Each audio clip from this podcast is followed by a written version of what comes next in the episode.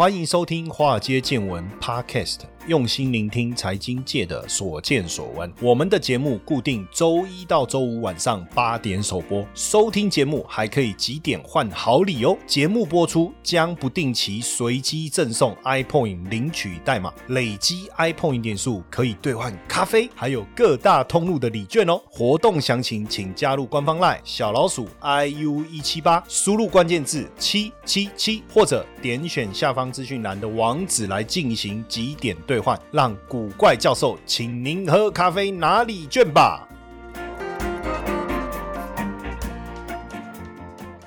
嗨，大家好，我是古怪教授谢承彦，告诉大家一个令人高兴的好消息，今天是我们华尔街见闻开播满一周年，一路走来真的非常不容易，很感谢所有听众对我们节目这一年来的支持，你们的留言跟建议。哎，我都有看到哦。那整个华尔街见闻的团队也不断的努力，让节目能变得更好。在华尔街见闻 Podcast 满一岁的今天，也诚心的邀请大家跟我一起分享这个喜悦。现在呢，只要到古怪教授脸书的粉丝专业，找到欢庆华尔街见闻一周年的活动贴文，贴文底下留言祝福华尔街见闻。我们就送你七七七的 iPoint 点数，哎，不用抽，另外再加码送大家好礼，只要你公开分享活动的贴文，再额外送给大家外汇新手变行家电子书一年的观看权限哦。那在这个重要的里程碑啊，华尔街见闻邀请大家一起来写下记录吧。话说这个。印度神童啊，说真的，他的这个预言能力真的蛮强的哈。因为呢，这个印度神童阿南德也算是我的好朋友了哈。我们这个神交已久，哎，他说，哎，老师你真的很爱胡乱，你你也认识他啊？我认识他，他不认识我了哈。不过因为之前我也花蛮多时间去研究这个占星呐，哦，所以略有涉略了哈，略有涉略。那这个阿南德他的神准预言呐。受到全球的瞩目啊！那六月他就预言了说会发生大事情，那点名了好几个国家，而且透露全球会出现下一波疫情哦。但是这句话他讲完，我觉得大家心里面可能会有一点点沮丧啊，因为他说打疫苗也不见得能改善哦。这个有时候啊。到底像这样的预言到底准还不准啊？或是要不要听啊？还是事后我们对号入座啊？坦白讲，有时候也不清楚哦。但是呢，他六月三号发布的影片呢，其中有提到英国跟以色列哈，而且他还日期都点出来。我觉得他这个如果来做股票不得了，为什么？什么时候会发生什么事情，在哪里，连日期都可以点出来？哇，阿内娜做股票不得了，你知道不？多一支会起，会起到几块？当时开始起，起个多一缸，哇塞，这蛮可惜的，也不对哈。为什么讲蛮可惜呢？哈，那他做的是这个更大的、更宏观的一个讨论嘛？哈，结果真的他讲完哈。印度的 Delta 病毒啊，变种病毒在英国就爆发了，而且确诊数是迅速的飙高啊，因为传染率更高啊，所以英国首相强生就把原本二十一号的解封日延后一个月。你刚刚那有准吗？然后呢，他六月十六号又讲，他说从六月二十号开始，木星逆行回到土星，这个现象对全球来讲都不是好事。然后呢，木星会一路逆行啊，逆行很像在那个单行道跟人家反向走嘛，对不对？那这样当然就感觉上不好嘛，对不对？然后九月十四号会落在摩羯座，然后十一月二十一号才会离开。所以简单这样讲，就从六月二十号一直逆行，一直逆行到十一月二十一号这段期间，大部分的欧洲国家，英国、印度、美国跟日本可能都会有新一波的疫情。好，这个是阿南德讲。好，我们就哇，你办嘛来边哇，我跟你讲哦，所以我就分分享他的预言嘛哈。那结果呢？我们现在去比对一下哈，因为因为他六月讲，六月初、六月中分别讲，然后说六月二十号以后啊。现在早就已经过六月二十啦，那就可以比对了。哎，结果你知道，二十四号迈阿密有一栋大楼倒塌，到目前为止搜救行动还在持续哈。然后呢，澳洲的雪梨为了防范 Delta 变种病毒的扩散，二十七号宣布封城。然后呢，东京二十七号也暴增确诊的病例。马来西亚因为一天增加五千多例的确诊病例，所以封锁的措施无限期延长。他有讲到欧洲嘛，对不对？那确实欧洲的。卢森堡总理贝特尔确诊，所以现在这个 Delta 在全球肆虐啊！现在还有变种叫 Delta Plus，这写起就要求阿尔法、贝塔、伽马，这样难道要无限制的下去吗？哈，当然，它这里面它的。预言的内容，我们仔细帮大家看了一下哦。除了他讲六月二十号之外啊，然后七月开始，当然全球在动荡短暂的稳定下来哦。不过九月十一号，哎呦，九一一哦，又急转直下，所以应该是六月二十号发生，然后控制住，然后七月稍微稳定，九月中的时候哦，又急转直下，而且会影响全球疫情、经济跟股市。哦，因为我比较在意的还是股市啊，也不能这样讲，就是疫情的部分，还有经济、股市，我们都关心。然后十一月二十一号状况才会好转。哦，那如果把它这个日期拿来对一下，那是不是说这一波股市的上涨，大概到九月十一号以后会急转直下，大跌后十一月二十一号再开始止跌反弹呢？不知道，就是说照它这个，然后反正我们也边看嘛，对不对？金融投资有金融投资要分析的依据。那当然，他这个，因为他这个从之前做了很多的这个相关的预言，现在大家都嘛一直在检验嘛，检验的结果看起来，哎，蛮蛮神奇的哈，我我是觉得蛮神奇的。那现在当然最先在印度发现的新冠。病毒的变种现在在英国在各地开始传染开来哈，包括台湾也有这样的一个例子，对不对？那这个印度的变种呢，传播力非常强，似乎引发了大家要开始采用这种大规模的检测。那现在当然这个这个变种病毒，我们大概了解一下它到底怎么命名的哦。英国的这个变种病毒在英国发现的哈，因为这最早发现，所以。就把它四位组织就把它命名为阿法，大家知道这个就是希腊字母，就阿法、贝塔、伽马这样一路。然后在南非发现的叫贝塔，在巴西发现的叫伽马，所以在印度这个就叫 delta，就阿法、贝塔、伽马、delta 就是这样来的。那印度这个再延伸就变成是 delta plus 哈。那目前是没有。证据显示，变种病毒会对广大的人群造成更严重的疾病啊！但是确实感染性更强，那也让一些没有接种疫苗的人好像更容易死亡了哈。我的意思是说，呃，没有产生其他我们之前没有看到的一些这个严重的、更严重的疾病哈。那当然，对于变种病毒还是一样嘛，勤洗手，保持社交距离，戴口罩。空气流通这个很重要，可是新冠病毒的变种到底是什么？怎么会发生呢？其实哈，因为你在感染过程中，你感染人数一定会越来越多嘛。那越来越多以后，突变的风险就会变大，因为传播越广，变种的机会就越大了嘛。因为现在全球已经感染这么多人，那冠状病毒当中已经出现过数以千计微小的变化。其实这个就是生物啊。我们以前达尔文讲物竞天择，适者生存啊。生物在演化的过程中，它会去演变。每一代每一代，它会去调整它自己的状况，然后到最适合生存的一个地步哈。那所以你当然，比如说人类也在演化啊，也在变种啊，动物也都是一样，只是说病毒。变种的速度太快了哈，变种的速度太快了。那每隔一段时间，病毒会改变哦，来帮助自己生存和复制哦。那变种能活下来的就变种成功嘛，那就成为优势变种。这个很像那个那个什么优生学有没有？感觉就是一种基因演变下来的一种优势血统。那多种这个病毒的变种，其实现在在全球传播。当然，大家会担心说这个蛋白的改变了哈，会不会是帮助它进入人体细胞？只是说这些基因密码都有一些细微的差别哈。那当然，英国、南非、巴西的变种病毒，当然也让这个病毒更容易传播哈。所以变成未来我们的疫苗啊，就要开始来做一些微调哈。那目因为目前的疫苗是最早是。针对最早期的这个新冠病毒设计的哈，那很多人就说，那会不会有效？但基本上效力会不会下降？哦，其实应该是说，像辉瑞疫苗啊，它能够抵抗新的变种，这个没有什么问题，效力稍微有一些下降。哈，那个 A Z 疫苗啊，他们认为对变种病毒的抵抗力还是 OK 的，但是像阿法的部分，他们觉得 OK，但是贝塔的部分稍微保护力有点下降。那伽马的部分呢，就变成还要再观察哈，但基本上来讲呢，如果你只有打一剂哈，当然抵抗的状况会比较差哦。你最好能够打到两剂以上。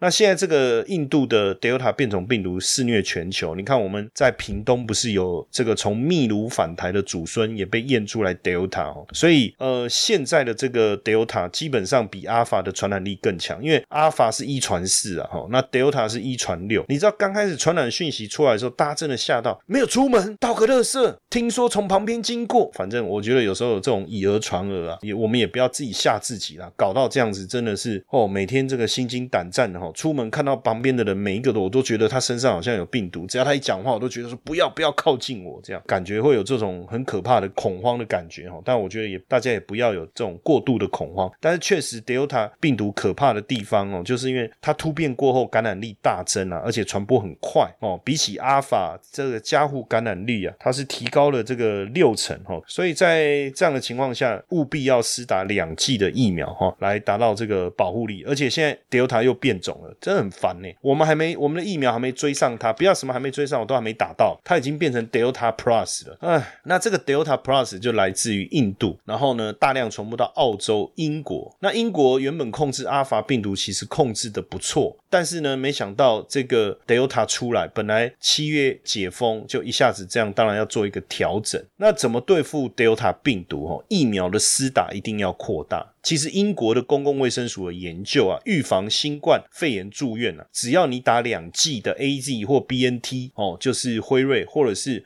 莫德纳，其实都有九成以上的保护力。可是如果你只有打一剂，那你的保护力只有三十到五十帕。那以目前的阿尔法病毒，哈，我刚才有解释嘛，啊，阿尔法、贝塔、伽马、德尔塔，对不对？那覆盖率呢？如果你有接种这个，就是你有接种疫苗，覆盖率基本上哦，就说全民，比如说。全台湾，你要真的预防阿法，你的接种覆盖率一定要达到七十五帕以上，也就是一百个人里面要有七十五个人打了两剂的疫苗。那如果是要预防 Delta，一百个人里面要有八十三个人以上打完疫苗两剂。但是这个病毒好像真的蛮厉害，因为以色列的疫苗的覆盖率是五百六十帕，什么意思？吼，一百帕就所有人都打过了，那两百帕就是所有人都打过两轮。三百趴是所有人打过三轮，那现在以色列是五百六十趴，哇，这个所以他们的覆盖率很强。那本来他们是说都不戴口罩了，室内不用戴口罩了。可是因为这个阿法病毒啊，这些真的好像是蛮厉害，所以现在又宣布说啊，啊要戴要戴口罩。那基本上呢，新冠病毒变种很快哈，新冠病毒的变种很快，传播力也越来越强哈。所以呢，呃，大家还是要特别去注意一下自身的这个安全。投资的魅力在于它能帮我们创造斜杠收入，但市面上的投资课程普遍都是理论教学，却缺少实物练习。台湾的海归操盘领航员招募计划启动喽！无论是否有经验，只要对交易有热情，现在将是你迈向顶尖操盘人的最好机会。除了谢承彦古怪教授亲自教授他十多年的实务经验外，还能和一群志同道合的伙伴们一起在投资这条路上努力成长。输入英文字母 VT 即可取得操盘领航员们使用的策略懒人包和线上说明会资讯哦。那当然，印度的这个病毒株啊，确实比英国的病毒株啊有更高的传播力。那现在印度的这个病毒株呢，传播力是比英国的多四十到六十帕哈，尤其是家户的传播率，就是在家里面哦，万一有人得到这个 Delta 的这个病毒，它的传播能力是比阿法更强，所以真的要特别特别的小心哈。那最近大家都开始打疫苗了，然后家人应该也都有接到通知，或者是你去打残。记去上网登记，对不对？那特别注意一下哦，在还没有打疫苗之前，我们要很小心，非常非常小心。我跟各位说明一下哈，阿法跟德尔塔的主要症状是什么哈？为什么大家都还是要量体温哦？因为阿法就是英国变异株，这个发烧的症状占比是高达五十八趴，还有咳嗽是四十九趴。所以如果基本上呢，你会发烧，然后你有发烧，哇，那基本上几率很高了哈。那如果又有咳嗽，哇，那说真的，赶快想办法哈。看是是赶快就诊哈，赶快就诊，这个很重要。那有一部分百分之二十六趴会有喉咙痛，百分之十九趴会有流鼻水，那百分之十八趴是没有症状。那加护传播率是多少呢？这个是八点六。那印度的这个变异株叫 Delta，发烧的这主要症状占了七十二趴哦，所以要特别特别的小心。可是你也不要因为发烧你就去吃退烧药，想要把它抑制下来。当然这是也许是第一步的方法，但是一定要赶快哈，快筛也好，做 PCR 也好，确认真的是阳性，赶快就医治疗，这个很重要哦，把握时间。然后咳嗽的症状是大概百分之四十六，那也有喉咙痛、流鼻水等等哦，所以大家还是要特别注意哦。那因为这一波疫情的发生呢，我我我我们也在关注嘛，因为有很多人伸出他的援手，像这个贾永杰，他就捐了这个呼吸器啊，哈，那也吸收很多的这个，比如说像这个富邦集团的蔡蔡明忠啊董事长哈，他个人也捐了一百一十台，然后包括我看这个哈林庾澄庆啊，也跟这个美德医啊一起啊捐赠了一批这个五百万的防疫物资哈，还有这个吴宗宪啊也说要捐这个十一万剂的这个快筛试剂啊，所以我们当然大家也都很感谢哦，大家的一个付出哦。那还有一些小故事，我觉得也蛮值得来跟大家分享的哦，因为像这个呃新北啊，就有一对夫妻啊，他们把他们毕生的积蓄啊哈一百万的毕生的积蓄啊，然后来捐给呃新北市的防疫基金哦，来捐给这个新北市的防疫基金，要来帮助这个呃受到疫情影响的这些困苦的民众啊哈。那包括法鼓山哦，也捐捐赠这个呃原住民血统全新的这个笔记型电脑。然后呢，包括这个我们看到，其实在疫情期间，可能大家比较容易忽略的，当然就是这个长照的机构哈，长照的机构，因为现在全台啊有一万七千名使用长照二点零服务，就是中低收入户或是低收入户，还有一些独居的老人，就是弱势团体，所以实际上他们必须要仰赖社福团体啊，社会福利团体来来送餐。那实际上要仰赖社会福利团体来送餐，过去都是靠自工，那自工他每天就领两百块的交通费，其实是没有薪水，因为就自工嘛，他就领交通费，然后他要上山下海来帮大家送餐。实际上有很多的自工，很多的送餐员，其实也是中高龄，就是身体健康状况可能比较好。然后比较没有这个收入上面的问题，哈，也不算属于这个弱势的民众，所以啊，他们也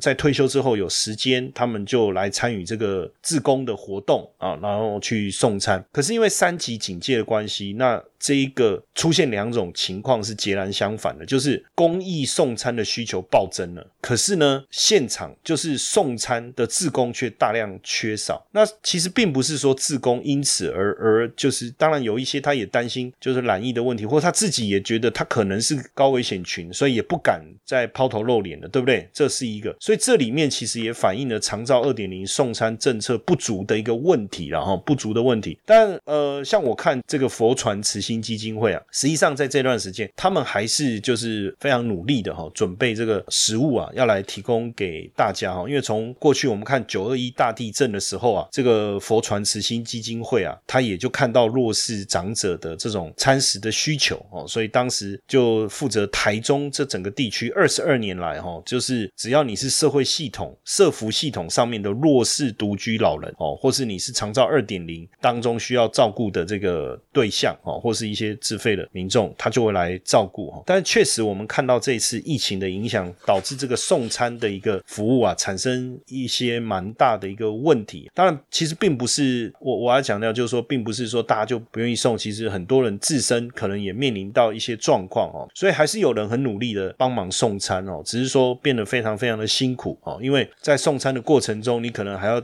还要注意这个防疫的一个问题哈，而且目前。说实在的，整个人力不足的部分确实影响是蛮大的哦。那因为三级警戒以后啊，有很多的社福机构是避免人际的接触，也暂停例行性的访视啊。加上就是有一些过去这个长照二点零的老人食堂、哦日照中心，或是有一些共餐的关怀的据点，都暂时的关闭哦。这里产生蛮大的一个影响。那有许多社区的据点基金会停止共餐以后，当然他们改做这个无。接触的送餐哦，希望来维持。但问题是我刚才讲到，就是说中高龄为主力的这种自工，因为也是感染 COVID-19 的一个高危险群，所以呢，很多人就变成说，在疫情爆发过后，他可能没有办法再来提供服务，所以人力现在是严重短缺哦。所以如果大家这个你觉得，比如说你已经打了疫苗了，或者是说你觉得做了适当的防护，你比较有这个抵抗。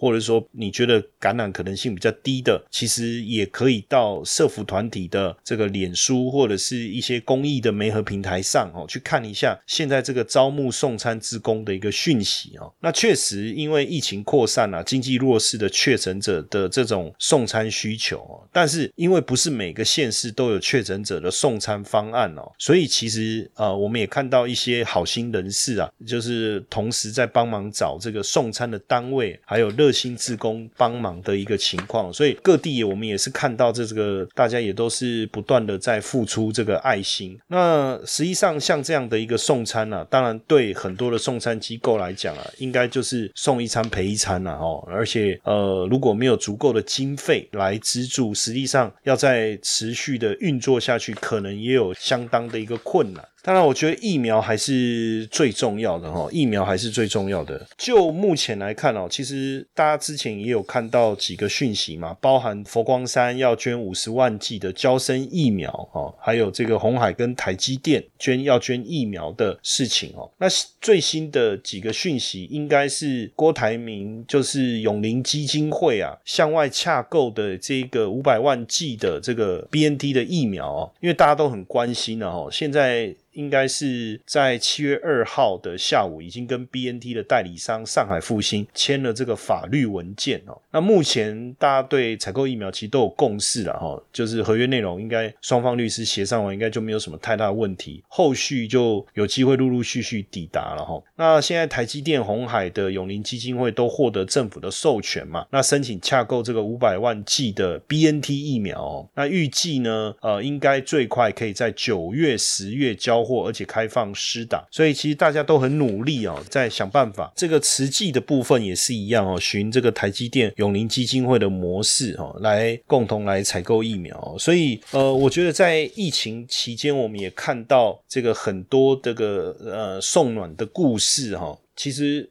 我自己看到另外的是。就是因为万华，你知道我有一个朋友在脸书，他就贴了一个故事。他说他去万华，然后一个排队名店，我我不知道是什么店了，因为他没有讲，就是餐饮的排队名店哈。然后，但我不知道是哪一家。然后他说经过，然后都没人，然后他就去买，然后对方老板就很高兴，他还问他说啊，你敢来哦？这样子哦。唉，当然实际上这个似乎没有人。愿意靠近万华哦，但当然，我觉得也也没那么夸张啊！哈，你做好自身的防护，戴口罩、勤洗手，其实也不是万华的问题嘛，对不对？那现在就是说，疫情肆虐的时刻，台湾其实还是有蛮多令人感动的故事啊！哈，确诊数的状况，然后疫苗施打的状况，当然我们看到媒体都有。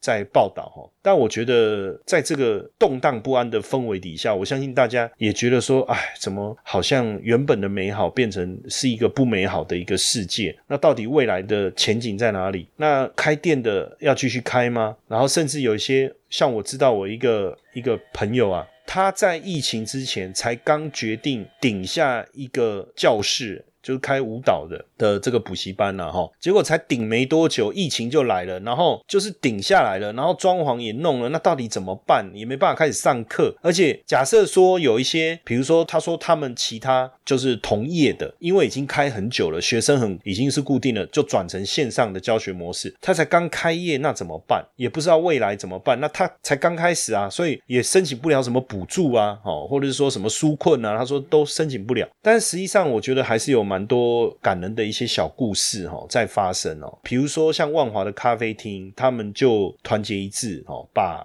这个送餐到这个医院，因为其实大家可能对医院会觉得很警戒嘛，哈，比如说像万华的几个咖啡，像九日咖啡、咖啡视野，或者是甘心咖啡，他们就团结把这个咖啡还有点心送到医院。那也有这个网友呢热情的送便当，因为之前就有传出说，之前呢哈，之前因为万华一带不是这个商家都暂停，所以买不到食物嘛，哈，那变成是说像万华区的和平医院或中心医院，那他们的医护。因为叫不到餐，第一个没有买不到食物，然后叫外送也没人愿意嘛，吼，那所以就也有地方社团就出来号召大家说，我们来挺医护，我们来送便当这样子，然后也不要就是说在网络上炒这些啦，就是当然也有个问题，就是说大家太热情了，送了一堆食物，食物会不会又超过？所以就有人负责出来张罗，因为你送过头的食物也没有用嘛，吼，而且如果你自己一股脑的去送食物，也会增加感染风险，反而大家很热情，为了好事情在吵架，这个也是 蛮蛮妙的一个事情。情哦。然后在西门町有一家餐厅哦，叫八海哈，就是在疫情发生以后，原本它是非常著名的吃到饱餐厅嘛，但因为疫情也受到严重的这个打击哈。那当时这个里长要募资募集物资的时候啊，这个餐厅老板就也说，哎，那如果募集物资，青菜可不可以供完？可不可以这样子哈？那结果他也等于是把这些食物呢整理一下来，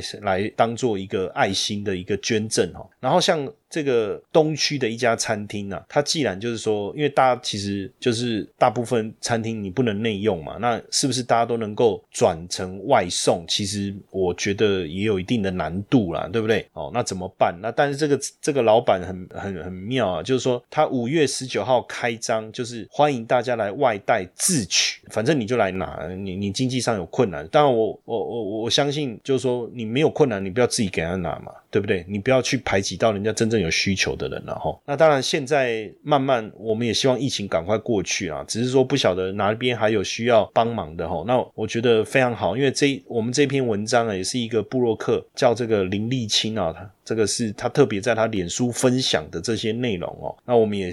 透过我们的节目来跟大家分享一下，就让大家知道，就是说，其实还是各地还是有爱心的哈，有还是有很多这个愿意贡献爱心的的人了哈。那现在就是当然也有很多的社服团体哈，包括台湾社区实践协会，包括这个社团法人台湾芒草心慈善协会，然后还有这个南机场幸福食物银行。实际上，如果大家你过得去，那你也觉得可以，那也希望大家一起哦。让台湾度过这个最艰困的时刻哦，让我们呃能够一起走出疫情哦，我们一起努力走出疫情，好不好？哦，我们一起度过，一起携手度过。谢谢大家的收听，晚安。